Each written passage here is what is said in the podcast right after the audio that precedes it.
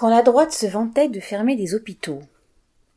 Lors d'une convention organisée par les Républicains, deux anciens ministres, Éric Woerth et François Copé, ont proposé douze mesures prioritaires pour améliorer l'action publique, dont l'une prévoit de mettre fin au statut de fonctionnaire pour les futurs travailleurs du secteur public.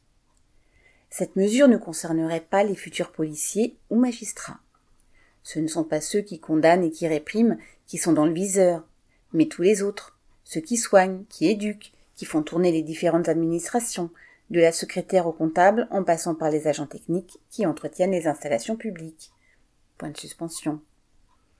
En 2007, alors qu'il était ministre du budget de Sarkozy, Wörth avait déclaré, ouvrez guillemets, il y a trop de lits d'hôpitaux en France, fermez les guillemets.